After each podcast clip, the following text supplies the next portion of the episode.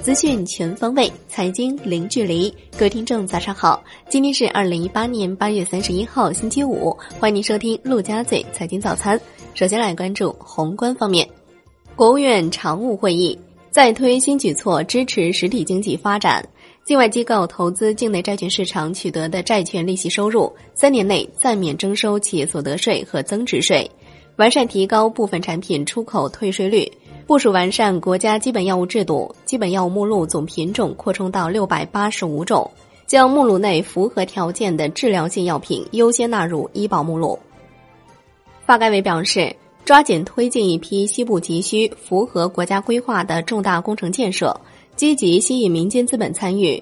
交通基础设施依然是西部大开发的重点任务。“十三五”期间要重点推进十大高速铁路通道建设，要进一步推动电力。油气、信息等骨干网络建设。发改委的数据，今年上半年西部地区国内生产总值增速是百分之七点四，高于全国增速零点六个百分点。西藏、云南连续九个月实现两位数的增长。受到固定资产投资增速大幅下滑影响，西部上半年经济增速确实出现了下降，有周期性因素影响，更多的是结构性因素影响。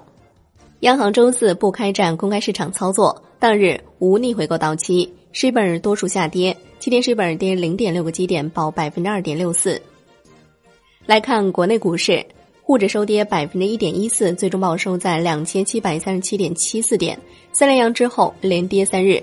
深证成指跌百分之一点四五，创业板指跌百分之一点五七，两市成交两千五百三十四点五八亿元，量能仍然极度萎靡。香港恒生指数收盘跌百分之零点八九，报两万八千一百六十四点零五点，结束三日连涨。国际指数跌百分之一点零四，红筹指数跌百分之零点七八，全天大市成交降至七百八十五点九九亿港元。工商银行拟发行优先股募资不超一千亿元。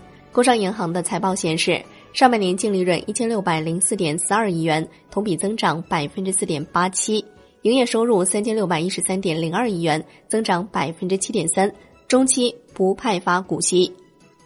中兴通讯上半年净亏损七十八点二四亿元，去年同期盈利二十二点九三亿元，实现营业收入三百九十四点三亿元，同比下降百分之二十六点九九。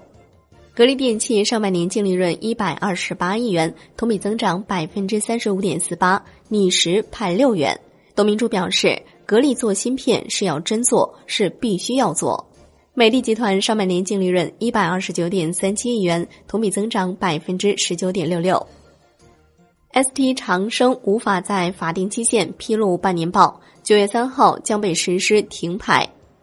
中弘股份回复深交所关注函称，公司不存在利用信息披露影响证券市场抬拉股价的动机和情形。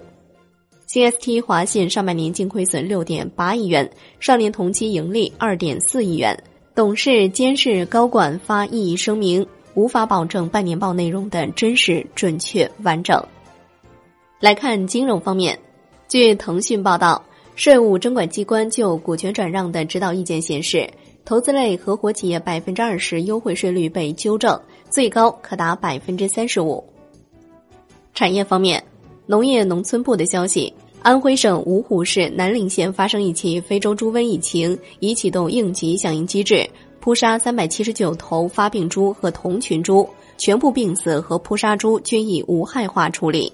目前，该起疫情已经得到有效处置。电子商务法草案最新修改，完善电商平台审核和安全保障的责任条款。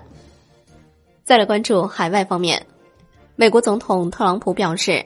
并不后悔任命鲍威尔为美联储主席，喜欢并且尊重他。在发生贸易摩擦期间，美联储让我感到不适，但尚不确定美元是否应当由一个政客来控制。